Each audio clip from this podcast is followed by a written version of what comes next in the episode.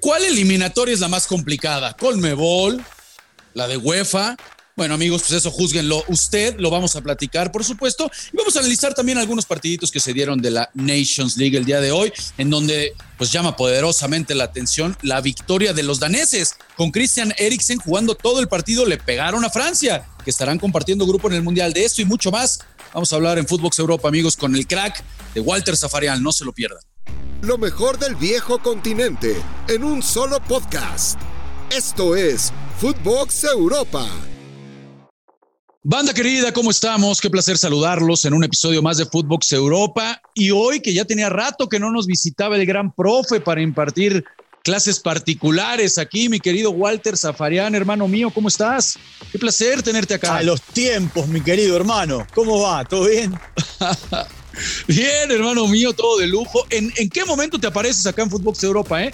Ni mandado a hacer, como dicen por ahí, bordado, mi querido Walter, porque a ver, te la voy a dejar toda este, ya platicábamos antes de arrancar, eh, arrancar precisamente el podcast, porque Mbappé, Mbappé sale a decir que el nivel de Europa está por arriba de otras selecciones. ¿Qué, qué te parecieron las declaraciones del francés? Y por supuesto, Walter, pues viendo que para mí, salvo tu mejor opinión, pero con Mebol parece estar dispuesto a pelear realmente en este Mundial de Qatar, ¿eh? Para mí Mbappé se equivocó. Pecados de juventud, eh, diría, diría algún eh, periodista más grande que nosotros. ¿Pero por qué pecados de juventud y por qué se equivocó? Mbappé nunca pisó Sudamérica. Entonces, Mbappé, lo que tiene que. Mbappé, yo podría ponerte el caso de un montón de jugadores que hoy triunfan en el fútbol europeo y que ni siquiera han tenido confrontaciones contra equipos sudamericanos. Eh, cuando digo sudamericanos, perdón, voy a corregirme, latinoamericanos. Eh, somos muy maniosos en Latinoamérica. Y las canchas, los escenarios, los campos de juego en Europa son no 10 puntos, 100 puntos. Y hay terrenos en Sudamérica, en Centroamérica, en Norteamérica, que son bravos para jugar. Que son bravos para jugar. Pero no porque el campo de juego esté mal o tenga pozos. Porque, a ver, yo entiendo, Paris Saint Germain va a jugar a la casa del Auxerre o va a jugar a la casa del Oriente, o va a jugar a la casa de eh, del Troyes. Y los jugadores del Troyes, del Oriente, del Auxerre, o si le toca jugar Champions, del Sheriff o del que fuere, y a ver, lo que tienen es devoción por esos jugadores. Entonces, lo que buscan es una foto, una camiseta, respeto, pase por acá, no, le voy a, no lo voy a, a lastimar.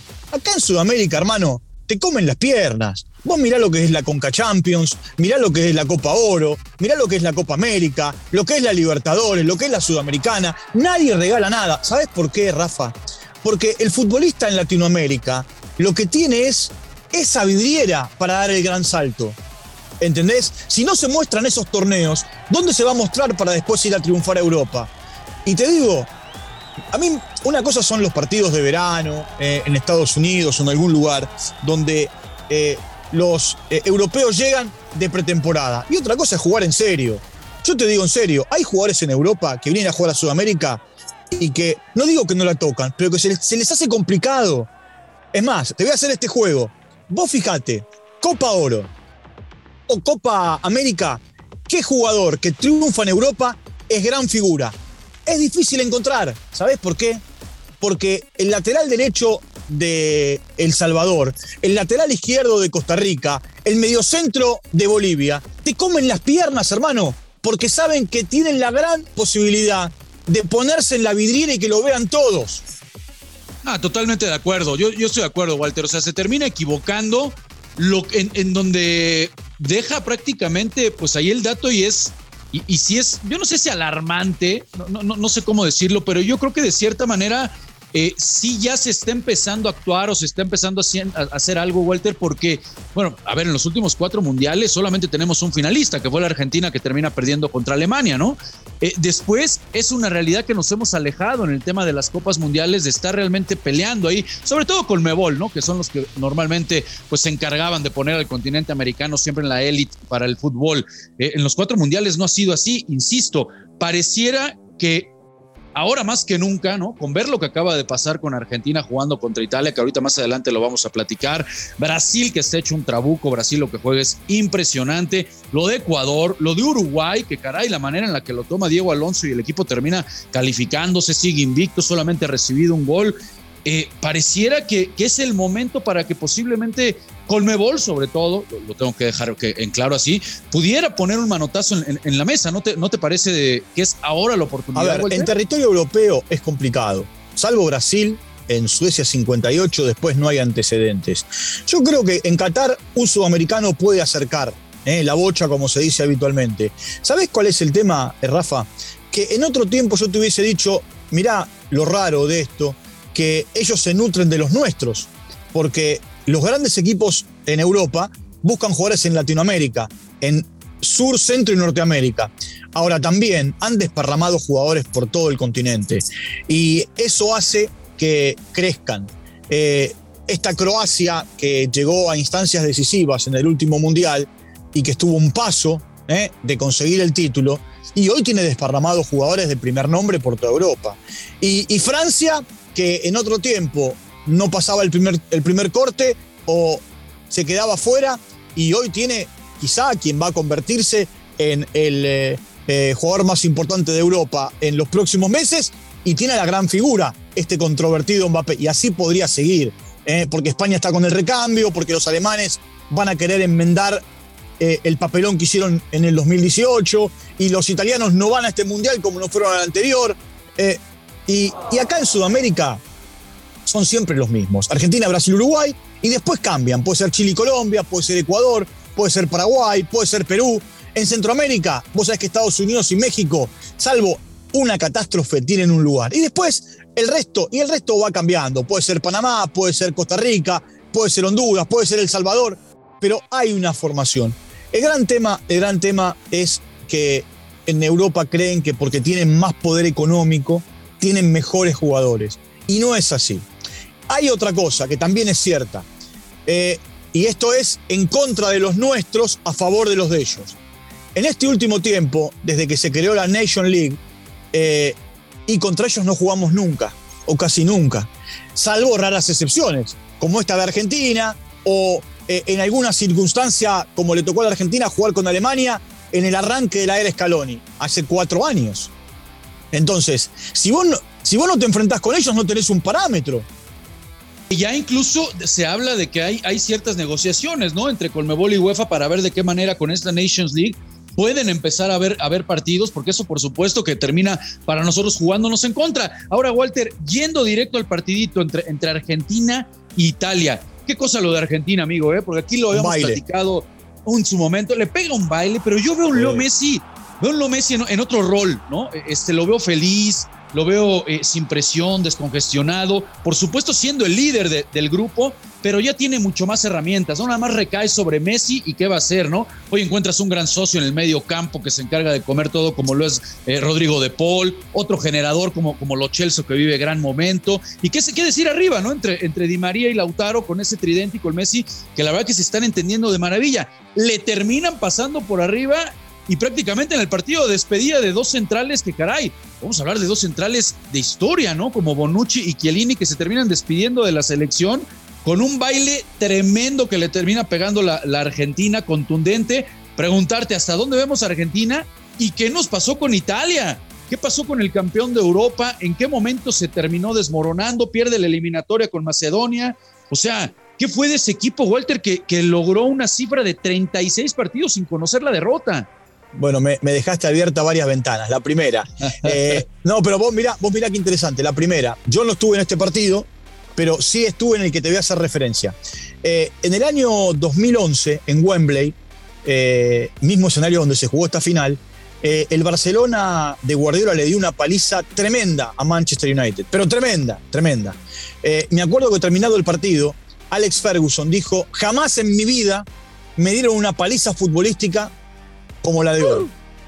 ¿Y por qué te, hago referencia a esto? Terminado el partido en conferencia de prensa, Mancini dijo, me tengo que sacar el sombrero por el baile que me dieron. Eh, Tal cual. Ahora, después también la Argentina está en, un estado de gracia. Para el seleccionado argentino fue quitarse no mil kilos, una tonelada de kilos el hecho de ganar la Copa América. Y, y, por supuesto, liberar a jugadores que eran insultados, como Messi, como Di María, aunque te parezca mentira, Messi, Di María, Otamendi, hoy Agüero no está, pero también era parte de, de, esa estructura. Eh, y después hay un entrenador que me parece que está por encima de todos, que cuando hay una efervescencia, hay una locura por el hecho de jugar el Mundial y, y de ver y ya decir que Argentina va a jugar la final, el técnico dice tranquilos que el Mundial no empezó, falta mucho, faltan cinco meses, eh, tiene los pies sobre la tierra y eso se lo transmite a los jugadores. A eso sumale que Messi hoy está liberado. Que es mentira esto de que no son todos amigos. Eso es una hipocresía, porque hace un año y medio decían basta del club de amigos en la selección argentina. Sí, eh, sí, sí. ¿Entendés? Claro. Eh, entonces, hoy, si vos tenés que buscar por qué la Argentina está como está en este estado de gracia, porque ganó la Copa América. Si la pelota de Di María, en lugar de entrar, se iba para afuera y la Argentina no ganaba la Copa América, lo más probable es que hoy los cuestionamientos continuaran sobre el equipo argentino. Por supuesto, no hubiese jugado la final con Italia, lo hubiese jugado Brasil. Y por el otro lado, Italia hace un quiebre, ¿sabés dónde?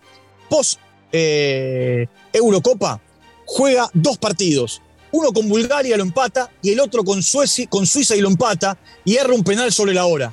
Eh, ahí es como que Suiza se le empieza a acercar, después el último mano a mano termina como termina y Macedonia le da el golpe de knockout. Cuando todos imaginábamos que íbamos a, a tener a Portugal y a Italia jugando por un boleto, eh, bueno, los italianos no llegaron. Bueno, y, es, que esto, Walter, nos lleva a la siguiente pregunta, ¿no? Porque, bueno, eh, con un equipo italiano, eh, este, con una camada de futbolistas impresionantes que ya se habían quedado fuera de Rusia, del Mundial de Rusia, que después llegan y ganan esta, esta euro, con Berratti, con, bueno, con, con, una calidad impresionante. Ya citas bien ese penal que termina fallando Jorginho, que en algún momento lo querían poner hasta, hasta como candidato para el balón de oro. Dices, nos lleva a lo siguiente, Walter. Entonces, ¿en dónde es en donde está más brava la eliminatoria? Porque de repente todos decimos, y yo me sigo manteniendo, ¿eh? Para mí la, la eliminatoria en, de en Sudamérica es lo más difícil que hay. En Sudamérica. Pero, pero de repente, en Sudamérica. ¿será, yo, que ya en, ya en Europa eh, eh, se empiezan a equilibrar un poco las cosas? ¿O simplemente es, es, es un grandísimo ¿sabe? fracaso de Italia? ¿Sabes sabe lo que pasa? No, bueno, a ver, Italia eh, ya directamente no es una frustración, es un fracaso. Hay, vos pensá esto, Italia en el 2006 fue campeón, en el medio de un escándalo tremendo. En el 2010 se fue en primera ronda. En el 2014 se fue en primera ronda. En el 2018 no fue al Mundial y en el 2022 no va al Mundial. Increíble. ¿Entendés? Si vamos a poner, me voy a trasladar, vamos a llevarnos eh, imaginariamente a México, Canadá y Estados Unidos 2026 y que Italia se clasifique. Se habrá clasificado después de dos intentos fallidos.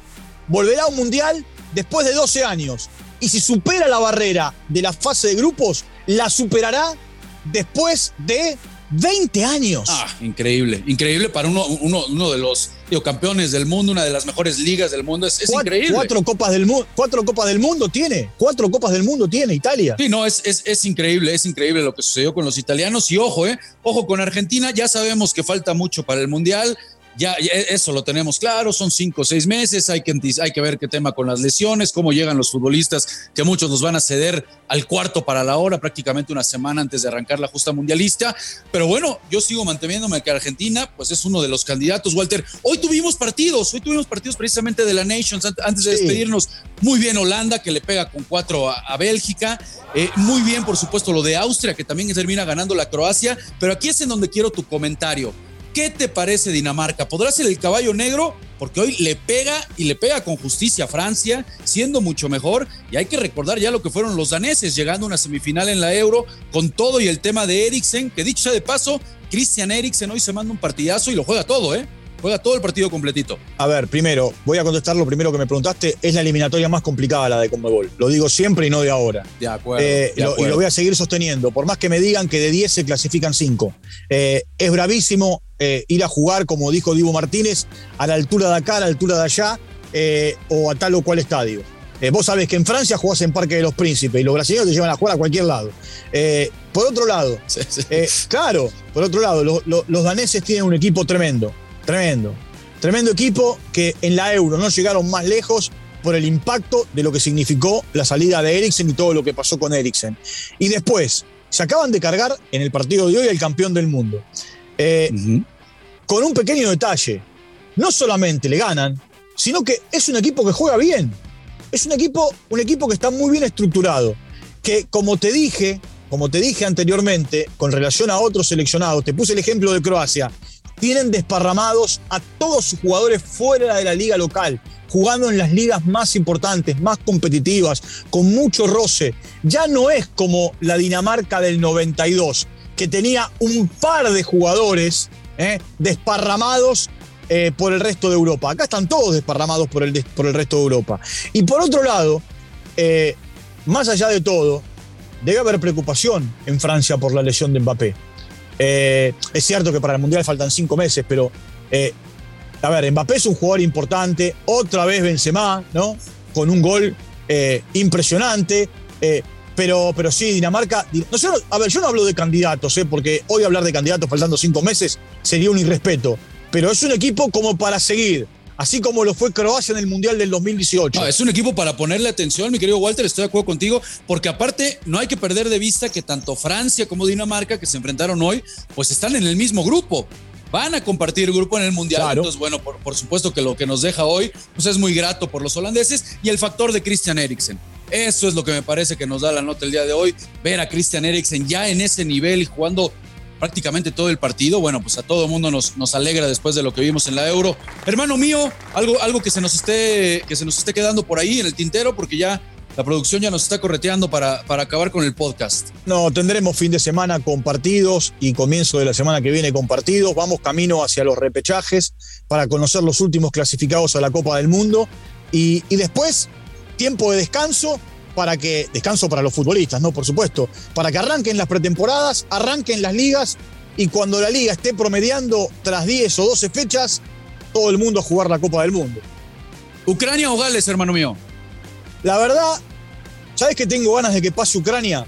Por todo lo que han vivido, por todo lo que han vivido. Estoy contigo, estoy totalmente de acuerdo contigo. Las imágenes de, la gente de Ucrania celebrando los goles precisamente en este último partido fueron impresionantes. Vamos a ver qué sucede en este último repechaje y a ver si Ucrania, pues caray, le puede dar alegría a toda la, toda la gente ucraniana. Hermano mío, te mando un fuerte abrazo. Muchísimas gracias por acompañarnos, brother, aquí en Footbox Europa.